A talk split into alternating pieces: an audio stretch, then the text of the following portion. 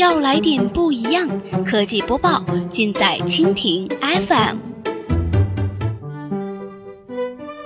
欢迎收听苹果播报，本节目由蜻蜓 FM 独家制作播出。收听更多内容，敬请收藏订阅本节目，或持续关注蜻蜓 FM 科技频道。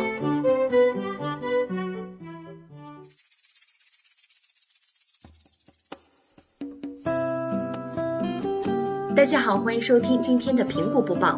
今天呢，我们来关注一下，如果不出意外，今年苹果小绿点充电器就该退休了。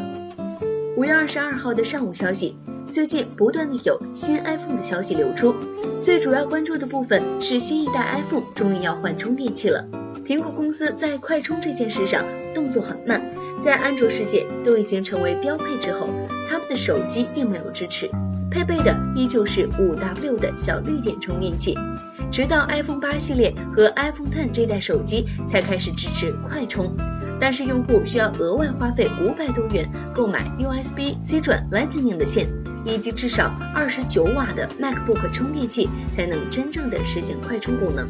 这套装备效果不错，我们曾经测试过快充线加 MacBook 充电器给 iPhone 10充电的效果，确实如苹果所说，三十分钟内从零充入了百分之五十的电力，比五瓦的充电套装要快太多了。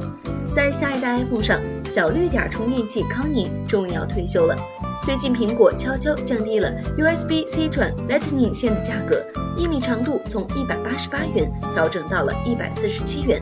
但是两米长的依旧是二百五十五元。目前一米版本的 USB C 转 Lightning 线价格已经与使用多年的 USB A 转 Lightning 的线一致。一些行业内人士认为，这种调整是苹果将普及快充的节奏。国内媒体充电头网就爆料说，苹果公司已经设计了一款新的十八瓦 USB-C 电源适配器，有可能会成为新一代 iPhone 或者是 iPad 的标配。现在只是支持快充的一部分，除了这根线，手机内部芯片电路设计、散热设计以及充电器都需要支持才可以。这是一个系统功能。此外，快充可能会对电池寿命有可能存在影响，这也是必须要考虑到的问题。好了，以上就是我们今天节目的全部内容，感谢您的收听。如果您喜欢我们的节目，可以点击屏幕上方的星星来收藏我们的节目。明天同一时间，我们不见不散。